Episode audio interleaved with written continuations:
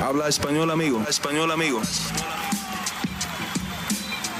Damas y caballeros, están escuchando Hablemos MMA con Danny Segura.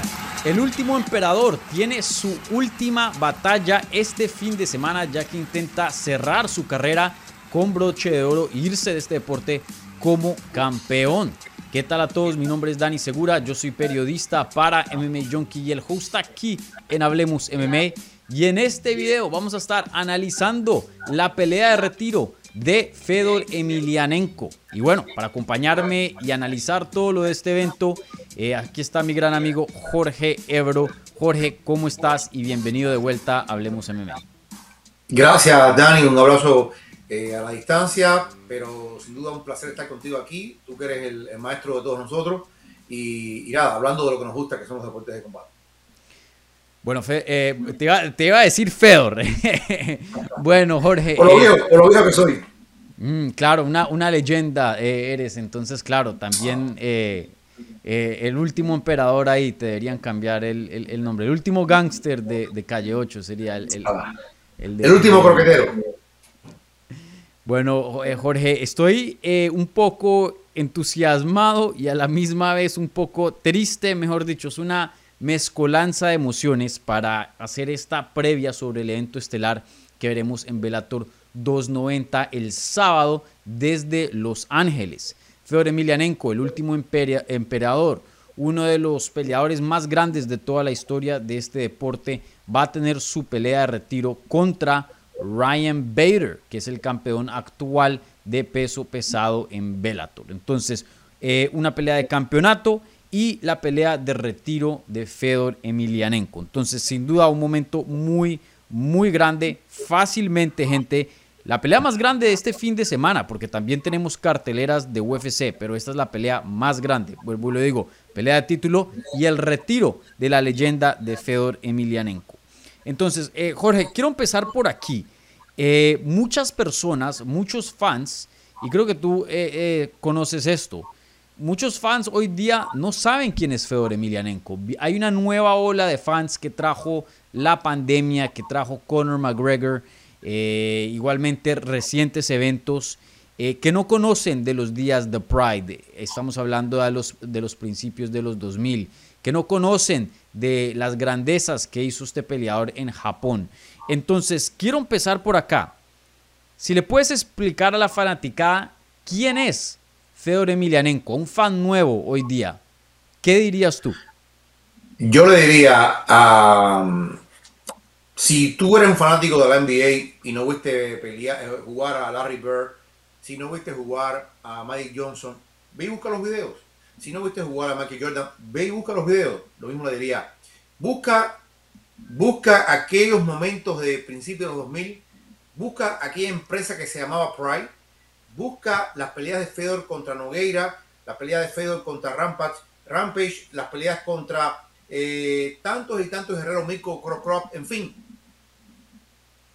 Todo el que era alguien en MMA estaba en aquel momento en Pride. Los grandes estaban en Pride. Era una liga brutal, una liga salvaje, pero una liga donde estaban los mejores de los mejores. Y en un momento en que Pride era el estandarte que había grande en las artes marciales mixtas, nadie brilló tanto ni tan alto como Fedor Emelianenko.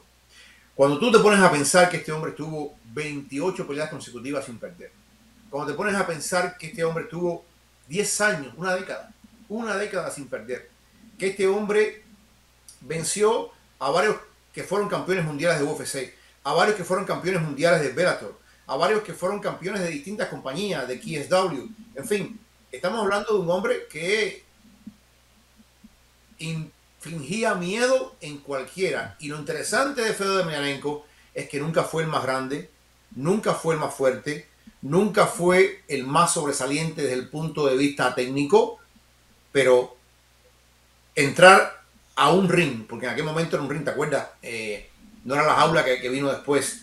Con Fedor Emelianenko durante 10 años era sinónimo de derrota. Tan grande era Fedor que sin duda alguna, eh, cuando tuve la lista de los hombres que derrotó, te das cuenta de que, durante esa década nadie, nadie fue más grande que Fedor Emelianenko. Cuando dicen que es el más grande de todos los tiempos en las artes marciales mixtas, yo al menos digo que es el más grande que ha pasado en el peso completo. Y ahí incluyo a todos los de la UFC. Sí, eh, muy bien puesto, Jorge. La verdad que Fedor Emelianenko, para la gente que se perdió el prime de él, se perdió cuando brillaba en Japón, en Pride, se perdieron de una parte gigante de la historia de las artes marciales mixtas. No puedes hablar de la historia de este deporte sin mencionar a Fedor Emelianenko. Era la cabeza, la cara de Pride. Lo que es que ni siquiera hay un equivalente hoy día a compararlo a UFC. Era como el George St. Pierre, como el John Jones de UFC, campeón. Nadie le podía ganar. Era extremadamente versátil, un striker con hartísimo poder, pero también tenía un sambo y unas sumisiones espectaculares, un ground and pound feroz, eh, de todo, por, por donde quiera que lo vean, él tenía un juego muy avanzado, tanto hoy día tiene 46 años de edad y por más de que no sea el mejor del mundo, todavía está peleando por un título mundial en Bellator, que pues es una compañía que toca respetar y sigue consiguiendo victorias eh, a pesar de, su edad y que lleva tantos años en este deporte. Él hizo su debut en mayo del 2000. Lleva más de dos décadas peleando como profesional en este deporte y la verdad que eh, Fedor es una figura pero increíble. Y, y sí, eh, en esos, entre el 2004 yo diría y por ahí que el 2000, no sé, 8 o 7, Feor Emelianenko era el peleador más temido de las artes marciales mixtas. Literalmente la peor persona con quien te puedes encontrar en un ring en ese entonces era Fedor Emelianenko.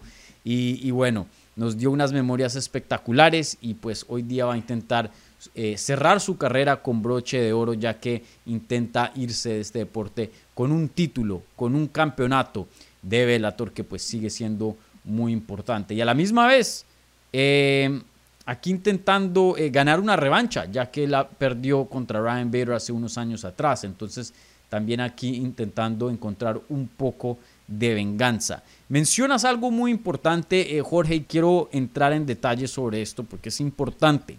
Vuelvo y lo digo, hay mucha gente que se perdió eh, el Prime y, lo mejor de Fedor. Em, pero tú que conoces muy bien y teniendo la historia de el peso pesado en cuenta. ¿Crees que él es el mejor de todos los tiempos en cuanto al peso pesado? ¿Crees que él es el GOAT? Sí, sin duda alguna, sin duda alguna. Esto, ha cambiado con el tiempo, porque ahora se asume que no hay ninguna empresa como lo UFC. Si tú me dices, por ejemplo, oye, Ryan Bader, antes de Elijah, eh, Arjan Buller, que son los campeones de, otras empresas por ahí, de One, de, PFL, eh, ¿se comparan con los que están en, en UFC? Probablemente no. Probablemente hoy todo lo que vale y brilla o lo que más vale y brilla, eh, salvo ciertas figuras como Anatoly Malikin, como Vadim Nenkov, eh, todas las mejores están, estas figuras están en UFC. En aquel momento no. En aquel momento Pride tenía los mejores de los mejores. UFC tenía buenos peleadores, pero había una paridad tremenda hasta el momento en que Pride se vino abajo, una historia un poquito oscura. Todos sabemos que, lo vincularon con la Yakuza japonesa. Lo cierto es que Pride desaparece, lo absorbe UFC y ya cuando UFC absorbe a Pride absorbe a sus guerreros y absorbe su librería de pelea, ya UFC pasó a comandar sin problema alguno el top de todos los circuitos de deportes de combate. Pero en aquel momento, Pride para algunos era más interesante que UFC. Por la brutalidad, por la forma en que se peleaba, por las figuras que había ahí muy coloridas. Entonces, si tú asumes que, que Emelianenko derrotó a muchos que después fueron, a muchos no, unos cuantos que fueron campeones o brillaron en UFC, tipos que brillaron en Bellator, que brillaron en One, que brillaron la lista es enorme, enorme, enorme. Tú tienes que asumir que en ese momento era el más grande y que todavía sigue siendo el más grande. Si tomas en cuenta que el hombre que más ha defendido en la historia de UFC es Steve Miocic, y para mí Steve hasta el momento es el más grande que ha habido en peso completo de UFC, no podemos dejar de colegir que sin duda lo que enfrentó Emelianenko a lo largo de esos 20 años que tú dices fue muy superior a lo que ha enfrentado Stipe, con todo respeto, que ha enfrentado a tremenda figura. Pero, pero oye, Emelianenko era una cosa que. Eh, increíble, increíble. Y como él. Yo recuerdo las, peleas que tipos que eran más altos, siempre, generalmente, los rivales eran más grandes que él. Era un gigante. Y él lo levantaba en peso de una forma, o lo noqueaba de una forma que tú decías, pero ¿qué tiene este hombre? Y yo creo que Eh, tal vez hoy pensar que hay un heavyweight mejor que cualquier heavyweight de UFC es complicado. Sí. Es complicado. Pero en aquel momento, en aquel momento en que Pride estaba al nivel o por encima de UFC, no era descabellado. Sí. Eh, el mejor de todos los tiempos, en mi opinión, de peso pesado, y esto es fácil, mejor que Caín Velázquez, mejor que Fabricio Verdum, mejor que Stipe Miocic, mejor que cualquiera, es Fedor Emelianenko. Eh, lo que él hizo en ese tiempo de tener esa eh, larga racha histórica y a quién le estaba ganando, era increíble. Y la verdad que en Pride, Pride es, era antes lo que hoy día es UFC. En ese entonces, si tú le preguntabas a cualquier peleador... a Más sangrienta y más brutal. ¿Ah? Más sangrienta y más brutal. Sí, pero digo, en cuanto a prestigio, en cuanto a valor, si tú le preguntabas a alguien en el, a, a mediados de los 2000, hey, ¿qué prefieres ser, campeón de UFC o campeón de Pride? Todos te iban a decir campeón de Pride. Pride tenía los nombres más grandes de este deporte y claro, hasta que viene eh, estas, esta, eh, esta historia Caída. negra con los Yakuza y que vemos el fin de Pride, pues ya cambia la cosa. Pero por mucho tiempo Pride fue la organización número uno y UFC estaba como número dos. Y, y para que la gente más o menos tenga un poco de, de, de, mm, de manera de comparar a Fedor con los grandes, él tiene victorias sobre los siguientes campeones de peso pesado de UFC.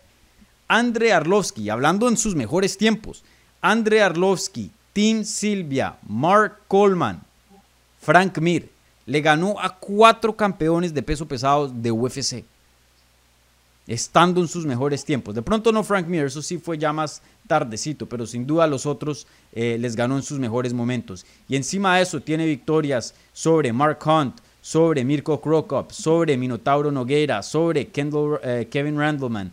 Eh, mejor dicho, la lista es larguísima. Pedro Giso, Jeff Monson, Chael No. Rampage Jackson. Es impresionante. Es impresionante. E incluso, fíjate, después de la era de Pride, él siguió ganando. Tal Sí, vez ya sin la, sin, la caja de, sin la caja de resonancia que tenía Pride, porque Pride, como tú decías, en ese momento era más grande, pero siguió ganando y ganando. En Bellator, en Bellator ya con 40 años, su récord es de 6, que, que de cua- eh, ha perdido, ha ganado 4 y ha perdido 2, si no me equivoco, en Bellator.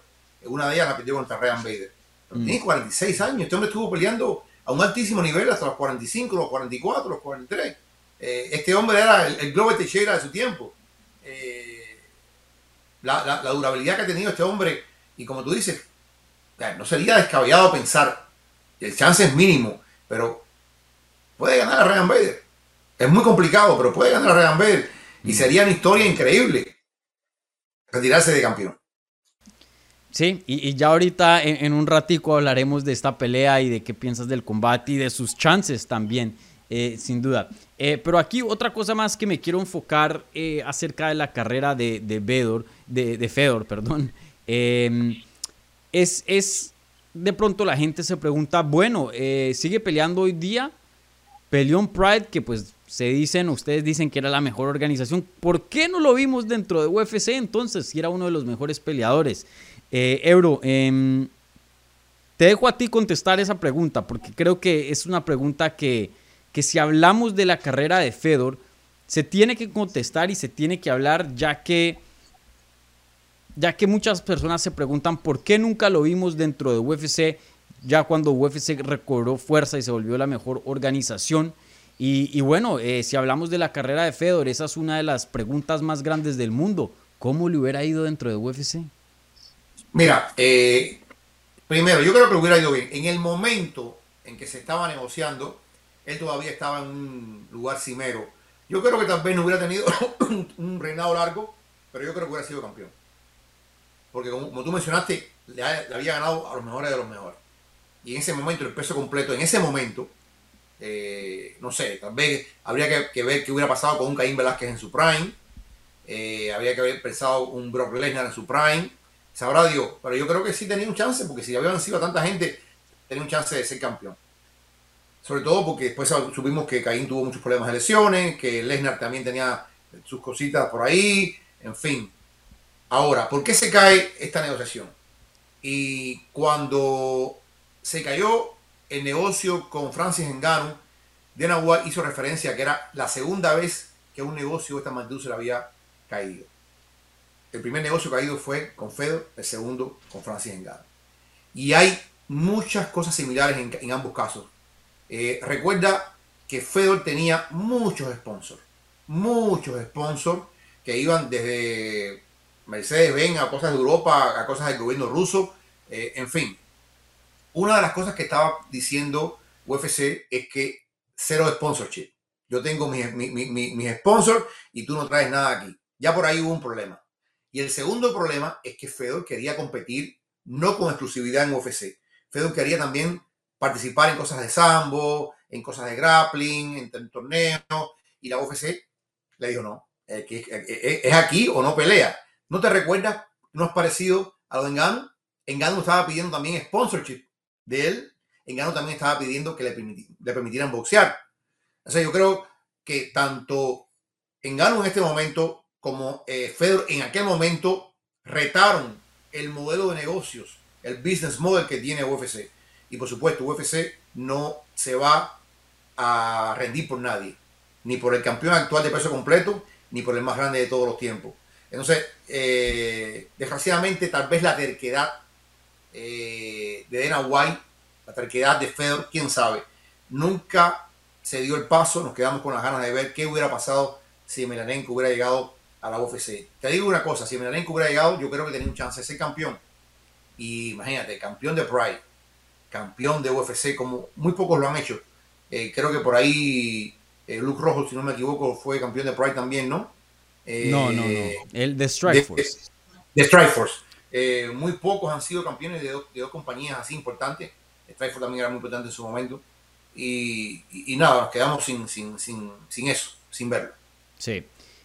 Fácilmente, Jorge, y, gracias por ese resumen, sí, así exactamente pasó. La verdad que en cuanto a contrato, UFC y Dana White nunca pudo estar de acuerdo con Fedor. A Fedor le parecía en ese entonces que los contratos había muchas restricciones y por eso nunca firmó con UFC. Y Dana White siempre ha dicho que esa es una de sus lástimas eh, más grandes, eh, una de las cosas que, él más anhelaba pero nunca se dio. Fedor Emelianenko era una estrella internacional, era una estrella gigante, tanto que en un tiempo sí se llegó medio a acercar un poquito que se pactara a mediados del 2010 un pacto entre UFC y Fedor, ya que querían hacer una mega pelea entre Brock Lesnar y Fedor Emelianenko en el estadio de los Cowboys. Y habían rumores, habían rumores y sin duda habían cositas ahí, pero nunca se dio. Y, si eso es una de las penas más grandes de este deporte, nunca poder ver a Fedor dentro de UFC. Eh, pero sin duda eh, no necesitó de UFC para volverse el más grande de todos los tiempos hoy día eh, en cuanto al peso pesado. Sin duda, fácilmente el más grande de todos los tiempos y, van a tener que hacer mucho para poder pasar a alguien como Fedor Emelianenko en los pesos pesados. Entonces, em, ahora sí, ya después de que hablamos sobre Fedor Emelianenko, su carrera, qué es lo que significa para el deporte, ya les dimos un contexto a los fans que no conocen de su carrera y un recorderis a los que sí saben. Ahora hablemos de lo que está pasando hoy día en el 2023. Entonces, primero contéstame esta eh, pregunta rápidamente. Eh, ¿Estás tan sorprendido como yo que en el estamos en el 2023 y Fedor Emelianenko está peleando por un título mundial? En parte sí, en parte sí, y en parte esto esta respuesta tiene varias aristas. Eh, por un lado, creo yo que Fedor se está beneficiando de la falta de figuras de Velator. Yo sí creo que Velator se ha estancado un poquito eh, y por ahí PFL está pisando los talones ya bien fuerte a, Bellator. Bellator, si tuviera una hondura de talento grande en el peso completo, tal vez esta pelea no fuera, no fuera, o sea, pero yo creo que no, o sea, el mismo Ryan Bell no quería la pelea, no la quería. Ryan Bell le ganó en 33 segundos a, a, a Milanenko, un knockout a, a Milanenko y, dijo, bueno, ¿cuál es el motivo de esto? ¿Cuál es el sentido? Pero, eh, y esto te digo, aquí sí le voy a dar la mano a Bellator. Bellator va a ser un gran homenaje a Milanenko. Ahí va a estar Chuck Leader, va a estar King, eh, eh, Rampage, van a estar, creo que Kelsonen, va, van a estar varias figuras importantes. Mark Coleman, eh, Coleman, Exactamente. Y eso es algo que yo le he criticado mucho a la UFC la UFC no ha sido capaz de hacer, o sea, homenajes sustanciales a figuras que le han dado de todo. Se Más bien fue hacen Shogun lo Rua, opuesto. Lo opuesto, exactamente. Se fue Shogun Rua, no pasó nada. Se fue Frankie Edgar, no pasó nada. O sea, un, un aplauso del público, pero ni siquiera sube el presidente a decirle, oye, gracias por lo que tú has significado, gracias. José Aldo se fue. Y no, oye, ni un, ni un ramo de rosa a José Aldo, que tanto le dio esta empresa.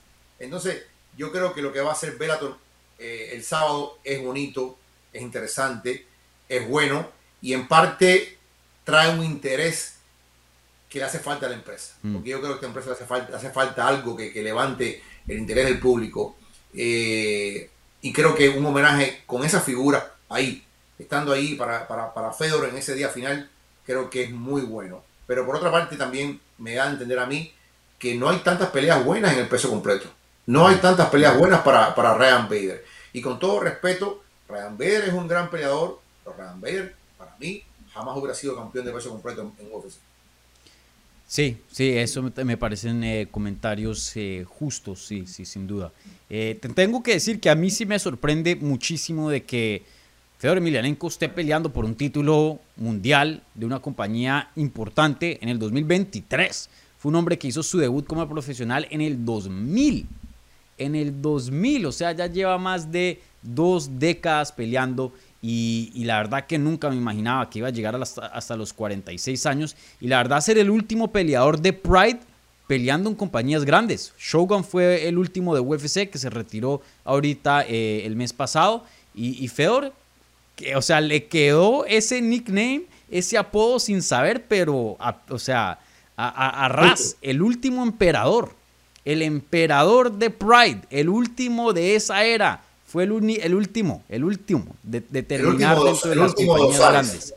El último de los Ares. Eh, y sin duda, eh, muy inteligente de Scott Cooker. Muy inteligente de Scott Cooker. Una fiesta de despedida, una fiesta de adiós con, que va a ser un canto a las artes marciales mixtas, porque ver a todas esas figuras que van a estar ahí, que realmente creo que vale la pena. Y como dices tú, le va a recordar a muchos jóvenes cosas que ya ni siquiera se acuerdan, mm. o les van a hacer buscar la historia. ¿Quién es fulano? Oye, es un líder Chuck Líder, lo que hizo Chuck Líder en un momento con Tito Ortiz y todo. O sea, esa gente hicieron, hicieron la UFC. Sí, sí, señor. Esa gente hicieron, hicieron lo que es hoy esta empresa. Y yo creo que esta empresa no ha sido lo suficientemente agradecida con alguna de esas figuras que, que tanto hicieron por ellos. Sí, sí, sin duda, sin duda. Se fue, se fue Silva, se fue la araña Silva y no pasó nada.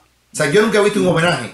Bueno, eh, bueno, eh, mira esto, José, José Aldo, que se acabó de retirar el año pasado, ya está en el Salón de la Fama y Silva no.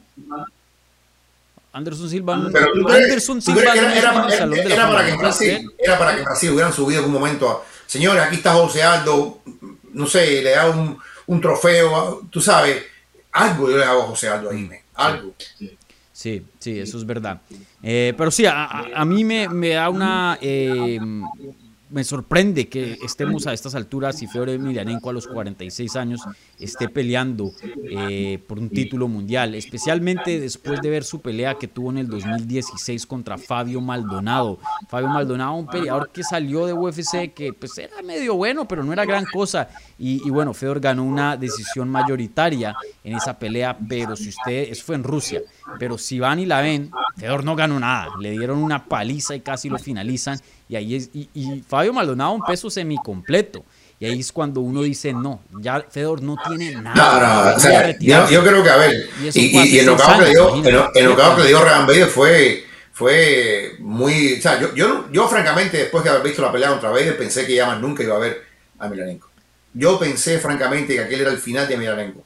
Eh, y pensé que si a lo mejor le daban una pelea de despedida, pero no una pelea de título del mundo, mm. vamos a ser honestos. Merecía Fedor Emelianenko una revancha contra, contra Bay y después se lo acaba. Bueno, y, y, espérate ahorita que, que, esa es la pregunta que, que te voy a hacer. Eh, pero, pero recordar que tiene dos victorias consecutivas, que le ganó a Rampage Jackson y noqueó a Timothy Johnson, que estaba creo que en el top 5, top 3 en ese entonces de los rankings de Bellator. Eh, Timothy Johnson tenía una racha, ya les digo, muy buena, eh, de tres victorias consecutivas. Le había ganado a Tyro Fortune, a Matt Mitrione y a Che Congo. Eh, y bueno, y después de eso eh, viene la derrota de Fedor. ¿50 y cuánto? ¿Ah? ¿Qué edad tiene Sheik Congo ya? 50 y cuánto. Sí, sí, no, pero pues le ganó a Timothy Johnson, que pues es mucho más joven, tiene 37, ¿no? Eh, entonces, dos victorias consecutivas, está 4 y 1 en sus últimos 5 eh, combates. Tampoco es que Fedor eh, esté cerrando tan mal ahora entrando a esta pelea contra Ryan Bader. pero bueno, ahora pasemos la página y te pregunto, ya más o menos sé qué es lo que vas a contestar, pero te hago la pregunta de todas maneras. ¿Te gusta esta pelea como la despedida de Fedor Emelianenko? Vuelvo y te repito. No se, la merece, no se la merece desde el punto de vista deportivo porque, a ver, no hay... O sea, 0 y 2 y 0, Ebro. Yo sé, pero si fuera Fedor Emelianenko, tú haces una revancha cuando hay una pelea cerrada, cuando pasó algo, pero es que Ryan B le ganó muy fácil a Fedor a Whitaker lo noquearon y le dieron su revancha con Adazaña después de ganar dos o tres. Pero Whitaker era un tipo más activo, era un tipo, mm, o sea, es, diferente. Es diferente. Fedor, eh, yo creo que Fedor en aquella ocasión era ya porque erosión de habilidades. Y sí, Timothy Johnson, lo que tú quieras. Pero estamos de acuerdo que eso, esa gente no, está ni en el top 15 de, UFC. No está bien. Entonces, yo, yo, a ver, escúchame. Desde ese punto de vista deportivo, yo creo que no lo que creo es que se está beneficiando de la falta de talento en la división y se está beneficiando de su historia y su trayectoria. Y desde ese punto de vista, desde ese punto de vista, historia y trayectoria, yo estoy de acuerdo en que él eh, pelee y que pelee con el campeón. Es Fedor, al final es, alguien especial, es alguien diferente, es alguien con una historia eh, increíble. Y por ese motivo, solo por ese motivo, yo no tengo ningún problema con que pelee contra Ryan Bader. Debería que no. Bueno, una cosa es estar de acuerdo, pero te estoy preguntando, ¿te gusta esta pelea como su pelea de retiro? Esa es la pregunta. Vamos a decir que en un 65% sí. Entonces hay una gran parte que te dice que no. La balanza, ¿por qué Fedor?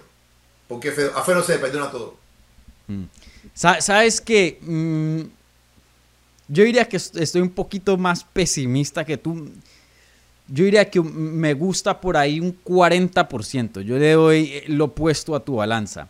Eh, me gusta porque sí tiene el chance de cerrar la carrera con broche de oro, porque Feor todavía tiene knockout, eh, poder de knockout y las manos son muy, muy rápidas. Vayan y vean sus últimos dos combates. Entonces, eso siempre lo va a poner como un posible ganador en cualquier combate que lo, que lo pongas. Y bueno, tiene toda la experiencia del mundo también. igualmente, muchas habilidades.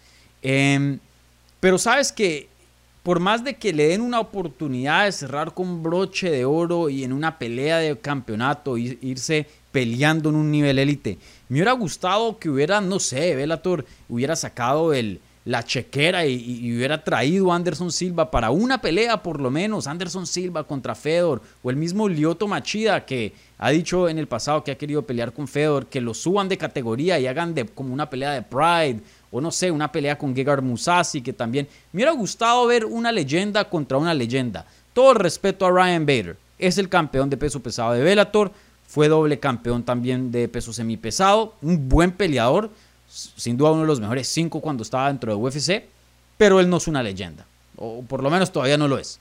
Entonces, a mí sí me hubiera gustado verlo en una pelea un poco más favorable, porque no me gustan sus chances para ganar, y contra otra leyenda. Sí, mira, yo no había pensado en eso.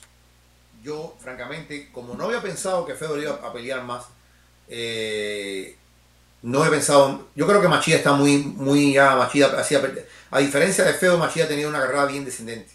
Bien descendente. Silva está totalmente metido en el boxeo. Silva probablemente no quiera saber más nada de, de artes marciales. A lo mejor algo de grappling por ahí, pero no sé. Eh, yo creo que trae, ya que está aquí, trae cierto, cierto enigma, cierta cosita de que, caramba, ¿le podrá, ¿se podrá ir de campeón? ¿Se podrá ir de campeón? Yo pienso que no, yo pienso que los límites, los límites son grandes, que las habilidades son muy reducidas y que ya eh, no es lo mismo el feo de, no sé, creo que a pesar de las victorias que tú mencionas, yo voy a pelear contra Tim Johnson. La que Tim Johnson no, me pareció nada a todo el mundo en ese, en ese momento. Eh, Vader no es espectacular en todo, pero es bueno en todo. Es un tipo muy, muy sólido, con una base de lucha muy buena, con un buen striking. Eh, no es que sea un niño, es un veterano, pero es mucho más joven que Fedor. se ha mantenido más activo que Fedor y, y- yo siento que Fedor tendría a lo sumo un 20% de, de- chance de victoria en esta pelea. Sí, creo, creo, creo que eso es, es justo. Eh, pero sí, eh, no odio esta pelea, pero creo que hay, o, sea, existen mejores maneras de despedir a Fedor. Una pelea más competitiva, que le den un, un chance más grande de ganar. Y con una pelea con, un, con alguien, eh, con otra leyenda de este deporte. Entonces, eh, pues sí, no me encanta esta pelea, pero tampoco voy a decir que, que me disgusta muchísimo. Entonces, te ¿Qué me Fedor? adelantaste un ¿Qué- poquito ahí con, con, con esos comentarios de, de Bader, pero entonces ahora te hago la pregunta. eh, ¿Cómo ves a Ryan Bader entrando a este combate? Ya hablamos bastante de Fedor, ahora pasemos la página a hablar sobre Ryan Bader. Es un peleador Mira, como tú dices, eh, no es un jovencito, tiene 39 años de edad, va ahorita en junio para 40, pero sin duda 6 años menor que eh, Fedor Emelianenko. Eh, ¿Cómo lo ves tú entrando a este combate? ¿Cómo ves estos recientes años que Ryan Bader ha tenido dentro de su carrera? Mira, eh, yo creo que Vader también viene en, en picada. Creo que viene en picada. Eh, vimos la pelea contra Bainenkov en 205. Eh, Bainenkov hizo un trabajo fácil de él. Él peleó, si no me equivoco, tú me vas a ayudar. Tengo la mente un poco cansada. Él peleó contra un pupilo de Melianenko, un ruso. ¿Eh? No, no, no Bainenkov. Hay otro ruso que él. Otro ruso. Ah, Mo- Moldovsky, Valentín Moldovsky. Moldovsky, Valentín Le ganó. Moldovsky. Yo vi ganar a Moldovsky en esa pelea, si, tú me- si tú me... eh, yo creo que, fueron muy generosos los jueces con, con, Ryan Bader en esa pelea, muy generosos. Eh, yo creo que Ryan Bader también ya vio pasar sus mejores días. Lo que vuelvo y repito, no hay mucha profundidad en esta división dentro de Bellator. Esta no es, por ejemplo, la división, eh, la de la de Joel Romero, la de eh, Corey Anderson, eh, en fin, la división ligero pesada es muy buena, muy buena en Bellator, pero no, no es la pesada. La pesada está huérfana, pienso yo, de, de grandes figuras. Eh, Bader se mantiene ahí, pero yo no creo que Bader también va a estar mucho más tiempo de campeón eh, en, en Bellator. Y, menos mal que tiene a un, a un con, con 46 años, porque yo también creo que está ahí muy cerca, muy cerca de dar declive Ryan Bader. Pero para esta pelea, para esta pelea, yo creo que eh, lo único que tiene que temer él es la presión. La presión de que, caramba, eh, yo soy el favorito, caramba, todo el mundo espera que yo gane, caramba, todo- y si fallo, y si Fedor me gana, ¿qué va a pasar? O sea, el riesgo que pierda Fedor, todos esperamos que pierda Fedor, y Fedor se va a ir con un, con un, espectáculo y, con una ovación, gane o pierda. Fedor no tiene presión ninguna. Fedor ya está, como decimos en mi tierra, está, está jurado. Pero, pero mm, Ryan Bader no. Ryan Bader tiene mucho que perder. Mucho que perder porque no se espera una derrota de él. Y puede ocurrir la derrota. O sea, Mm. Fedor puede tirar un, un aletazo de esos los que tira y encontrar a Ryan Bader y, y, y noquearlo como, como Bader lo noqueó en un momento. Yo siento que hay presión para el lado de Bader y ninguna para el lado de Milanenko. Mm. Sí, eh, aquí les doy un dato. eh, cuando Ryan Bader le ganó a Fedor Emelianenko, esa fue su, eh, su séptima victoria consecutiva. Y había ganado antes de eso a Matt Mitrione, a eh, King Molowal, a Linton Basel, a Phil Davis, a el, herma- el, el- el hermanito de, de eh, Rogero Noguera, eh, Little Nog, y a Ilir Latifi. Ahí lo cogió en su mejor momento a Fedor eh, Emelianenko eh, en cuanto hablando de Ryan Bader. Y después tiene ese no contest contra Che Congo, luego es terminado por Bedim Menkov en, 200 en 205, una pelea que no se vio muy bien. Luego le gana una decisión a Lyoto Machida, luego de- lo destruyen en menos de un minuto contra Corey Anderson y luego gana dos decisiones muy aburridas. Eh, de vuelta en el peso pesado, defendiendo su campeonato del peso pesado contra Valentín Moldovsky y Che Congo. Estoy de acuerdo contigo, Ryan Bader viene en bajada, ya con casi 40 años de edad. No, no es ese mismo peleador que noqueó a Fedor Emelianenko. En ese entonces, cuando noqueó a Fedor, se hablaba de Ryan Bader posiblemente ser uno de los mejores del mundo en cuanto a semipesado y había muchas conversaciones de quién tiene el mejor eh, em, semipesado dentro de UFC, porque él había perdido las pocas veces que perdió U- en UFC, perdió una contra John Jones. John Jones se había ido de la división y Ryan Bader se había ido de esa categoría como eh, un top, ¿no? Como un, top 5. Entonces ya siendo campeón, sí había muchas preguntas acerca de eso. Eh, entonces sí, aquí algo que me da un poco de alivio si estamos hablando del lado de Fedor Emelianenko es que Ryan Bader no entra en sus mejores eh, facultades, no entra en su mejor momento de su carrera. Sin duda ha perdido mucho, mucho impulso, mucha, mucha energía. Y, bueno, em, ya más o menos tocamos un poco de esto, pero hoy día en el 2023, eh, ¿qué nivel le das a Fedor? Eh, si pudieras ponerlo en contexto, en de pronto números, ¿qué, ¿qué, ves de positivo en cuanto al lado técnico y como peleador de Fedor Emelianenko? ¿Cómo lo ves tú entrando a este combate? Yo creo que está siempre la, memoria muscular de haberlo hecho en tantas ocasiones. Está la experiencia de haber enfrentado tantos retos de tantos ángulos, de tantas maneras, de haber enfrentado a rivales de, como se dice, every walk of life, de cualquier situación y país. Todo eso no se adquiere en, en la esquina. Esa experiencia está ahí. Estamos viendo que Fedor es un maestro tremendo tienen un equipo de trabajo espectacular, tiene varios jóvenes subiendo. Como tú decías, Vadim Benkov es uno de los pupilos más avesados que tiene Fedor. Y Fedor es como, es como Sejudo. Eh, la gente dice, no, Sejudo está fuera. Digo, no, pero Sejudo ha hecho campamento con todo el mundo. Sejudo ha hecho campamento con John John, ha hecho campamento con Sean Lee, ha hecho campamento con, con De Figueredo, hizo campamento ahora con, con eh, eh, ¿cómo se llama el señor este? Ah, el que iba a pelear contra Mozart eh, que tuvo problemas en los dientes. Ah, Gastelum. Gastelum. En fin, eh, yo creo que Milanenko se ha mantenido en activo peleando para él, entrenando a otro. Mm. Y no sé, eh, desde ese punto de vista yo creo que son 46 años que hay que tomarlos con pinzas. Son 46 años traqueteados, rodados, pero años que son minas de experiencia yo creo que sigue siendo un hombre, un peleador digno y decente. Yo no creo que sea un peleador de élite. Ojo, no creo que sea un peleador de élite, élite. Yo creo, por ejemplo, que Emelianenko en la UFC hoy no tiene nada que hacer. Nada que hacer. Pero es Bellator. Bellator, eh, como te digo, está en un momento que dentro de lo que es la división completa no es nada del otro mundo. Eh, pero que tiene un chance de ganar, lo tiene. 20% como le dije, tal vez un 25%. ¿Por qué es Fedor? Porque es un tipo especial. Es un tipo especial. Mm. Eh, mira, eh, Fedor, en, mi opinión, entrando a este combate, y, y, difiero un poquito contigo, eh, si nos ponemos a hablar como de, comparémoslo como una compañía dentro del mercado, Fedor sin duda está abajo.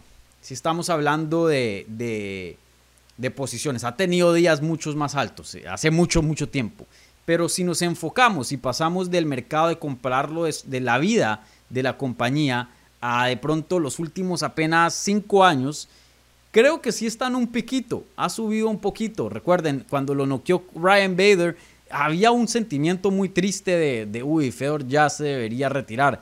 Pero contra Rampage, por más de que Rampage también no esté en sus mejores, se vio bien. Las manos se oh, vieron rápidas, se vio explosivo Fedor. Y contra Timothy Johnson igualmente. Creo que Fedor Emelianenko no está en, su mejor momento, pero no está en su peor.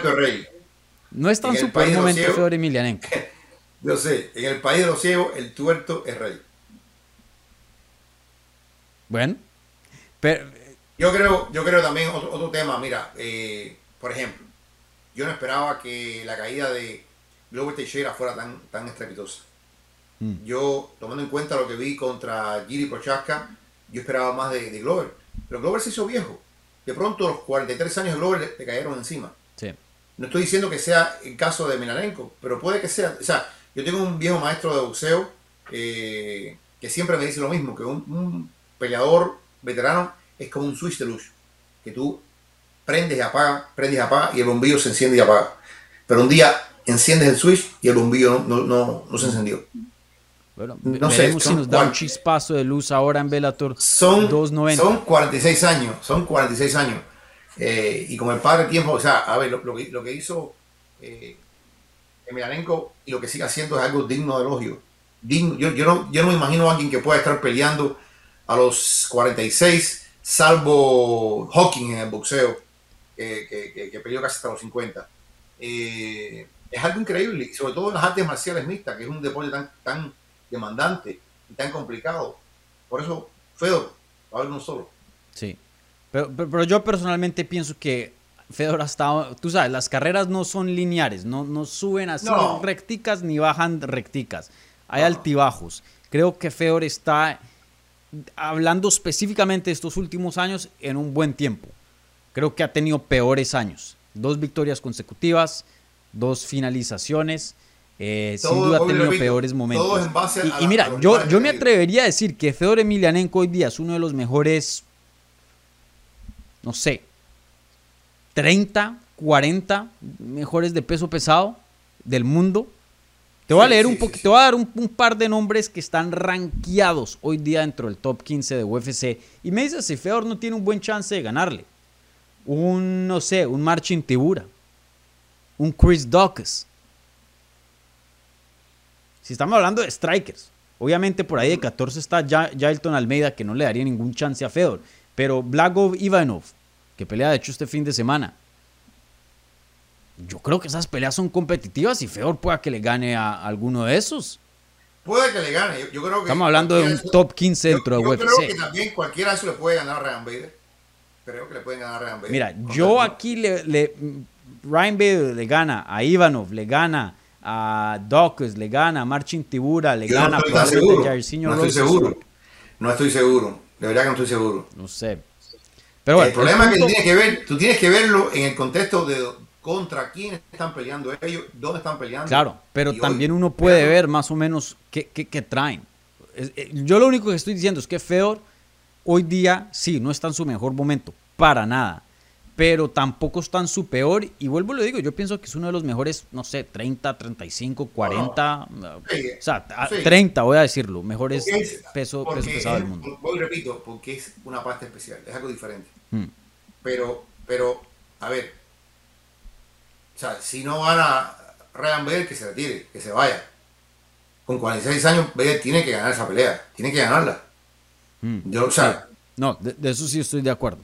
Bueno, ahora otra pregunta que te quería hacer, eh, que es importante cuando estamos dándole un análisis a los fans lo más completo posible, y es lo siguiente. ¿Qué tanto añadiría una pelea, perdón, un campeonato, un cinturón de Bellator al legado de Fedor a estas alturas? Eh, ¿Qué tanto le añade hoy día si es que le llegara a ganar a Ryan Bader? Pues porque está dentro de las posibilidades.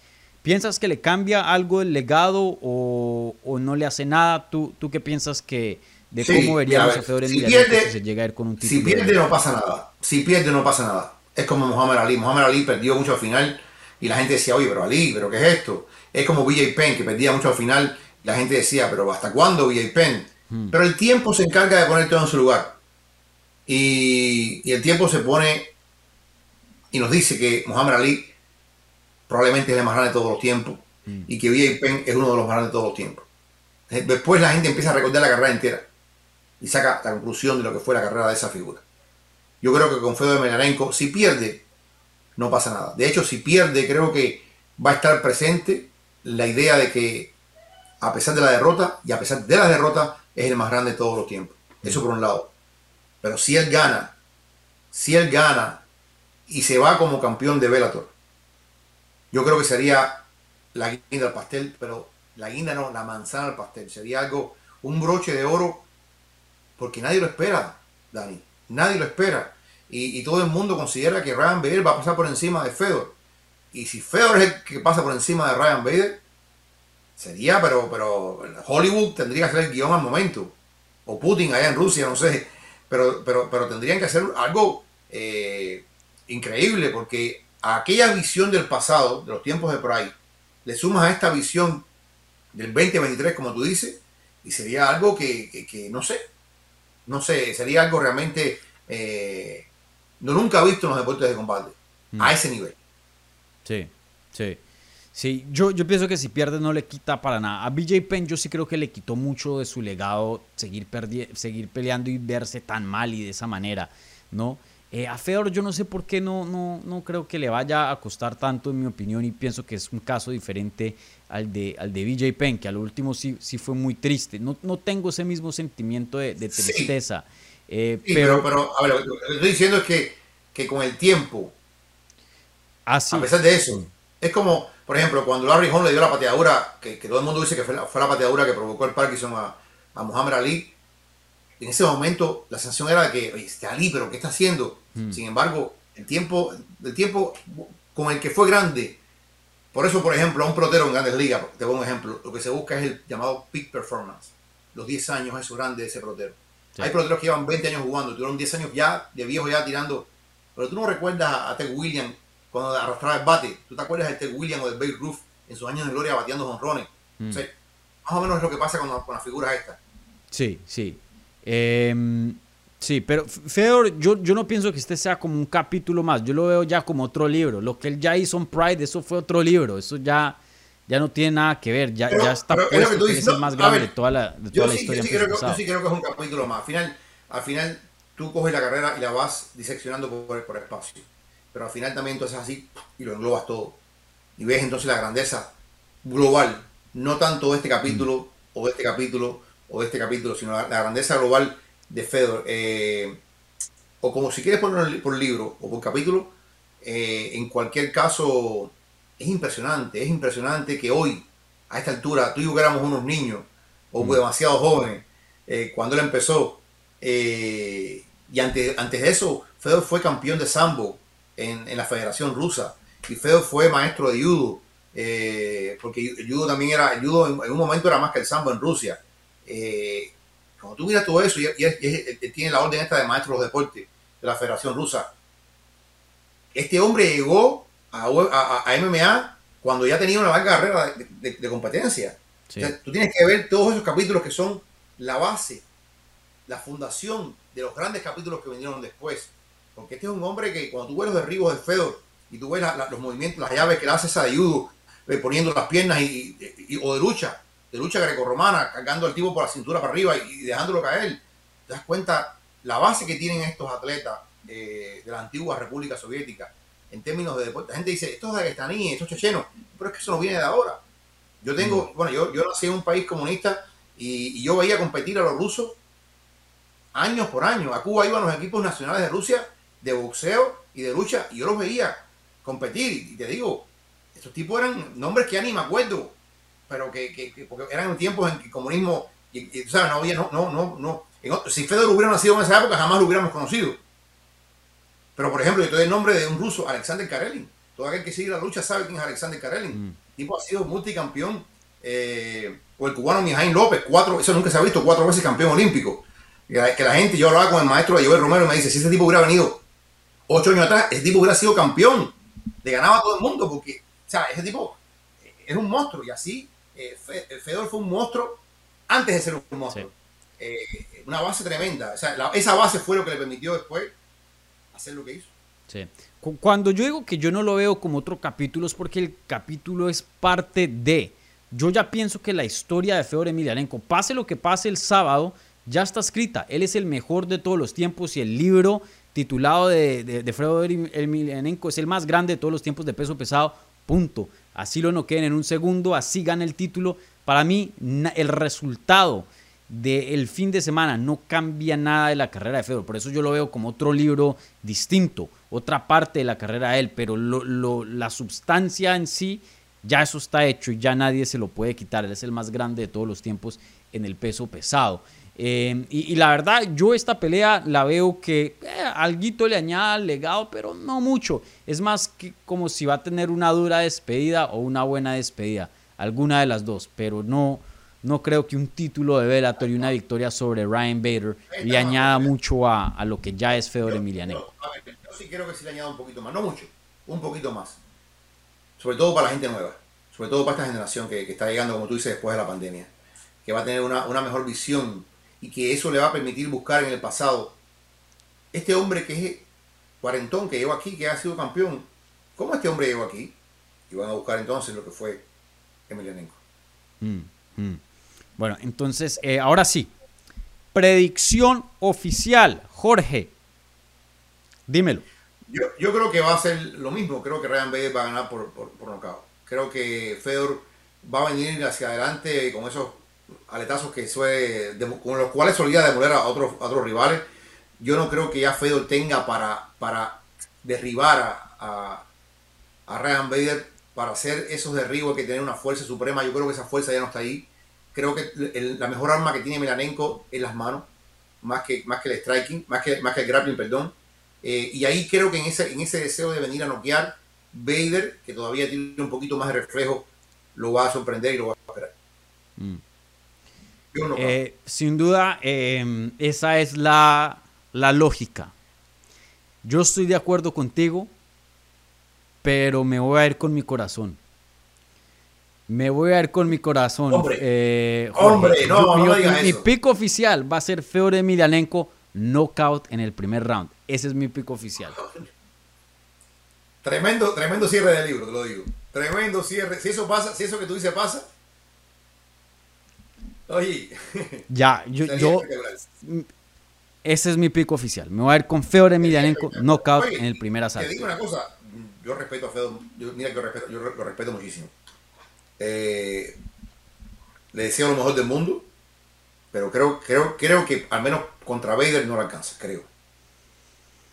Sin duda eso, eh, todo, eh, si nos ve- vemos las estadísticas, todo apunta a, a eso, a una derrota y probablemente una noche muy triste para, para Fedor. Pero bueno, ahí veremos ahora este sábado en Bellator 290. Entonces, eh, por lo general cerramos el análisis de una pelea, como tú sabes, aquí en el canal con predicción. Eh, pero ya que la predicción para que sea un poco depresiva, ya que la realidad pinta eh, cierta, cierta em, predicción, cierto pronóstico.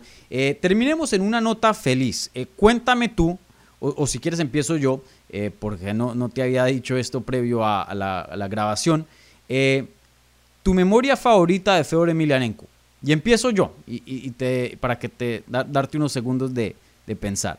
Su victoria sobre Kevin Randleman en Pride. Para mí esa es una de mis, mis memorias favoritas de Fedor Emelianenko. Ellos pelearon, eh, eso fue en el 2004, en Pride Critical Countdown. De hecho, yo tengo el DVD.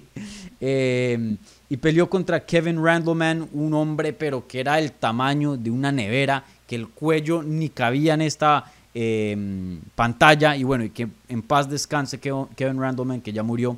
Eh, una pelea loquísima donde Kevin Randleman, en ese entonces uno de los mejores luchadores, lo alza y lo manda a volar. Los dos salen volando. Este hombre era tan fuerte que salta con Fedor y lo hace caer literalmente en su cabeza, en el cuello. Yo no sé cómo Fedor Emelianenko no se rompió el cuello y no se murió esa noche.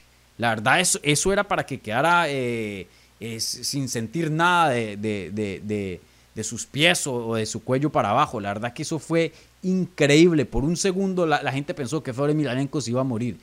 Pero no, Fedor Emelianenko con esa cara sin emoción, todo normal y saca un armbar a, a- a los minutos y gana y le gana a, a Kevin Randleman. Eh, la verdad, eso fue parte del Grand Prix de peso pesado que, que Pride estaba teniendo. La verdad que una de las cosas, uno de los comebacks, una de las cosas más locas que yo he visto en mi vida. Pero bueno, así de como esa memoria hay muchas. Em, ¿Cuál es la tuya? Yo me quedaría eh, contra, contra Nogueira. Contra Nogueira. Porque en aquel momento, en aquel momento, Nogueira estaba considerado el mejor grappler del mundo.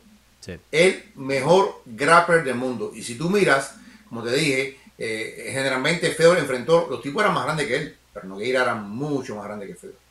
No- Nogueira era un tipo que impresionaba, impresionante. Y cómo, y cómo Fedor le ganó y le ganó bien al mejor grappler del mundo.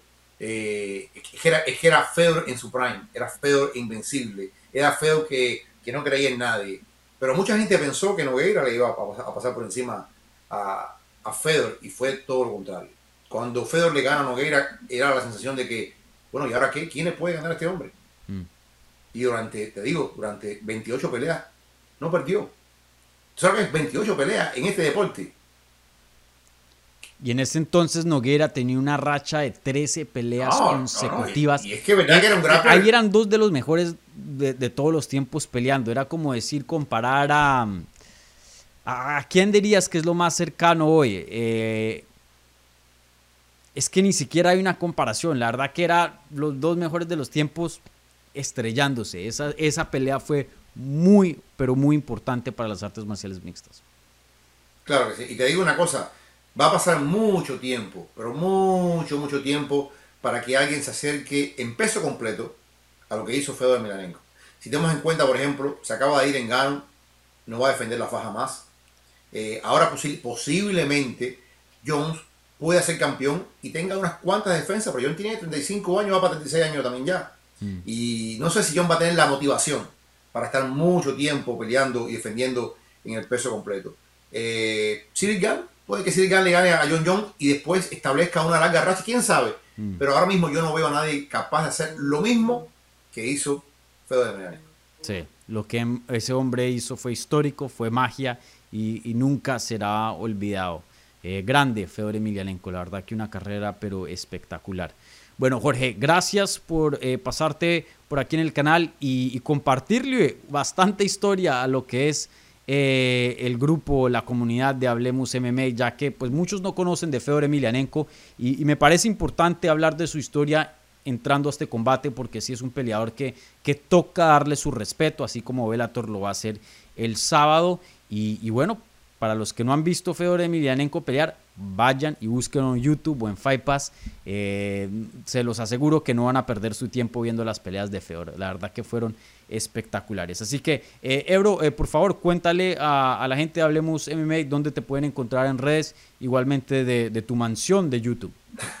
Bueno, señores, saben, eh, y, gracias a ti por darme este espacio, eh, arroba Cerebro Deportes, mi canal de YouTube, eh, en Twitter, arroba Jorge Ebro, son donde más me muevo yo en Twitter y, YouTube, pero sobre todo en la casita de YouTube, no, es una mansión, ojalá fuera una mansión, es una es un efficiency en YouTube, Cerebro en Deportes. Gracias, gracias, muchas gracias, Dani, por tu espacio y, y sabes que eres el maestro nuestro.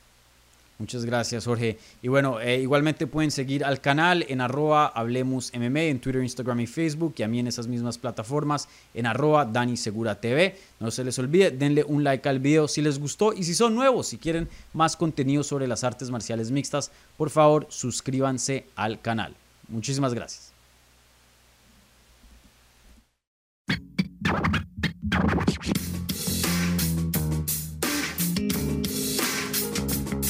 Gracias por escuchar Hablemos MMA. Si les gustó el show, los invitamos a que se suscriban en su plataforma favorita de podcast para recibir episodios semanales. También déjanos tu review o cualquier comentario. Pueden seguir Hablemos MMA en Twitter, Instagram y Facebook en arroba Hablemos MMA. Y me pueden seguir a mí en arroba Dani Segura TV. Hablamos la próxima semana.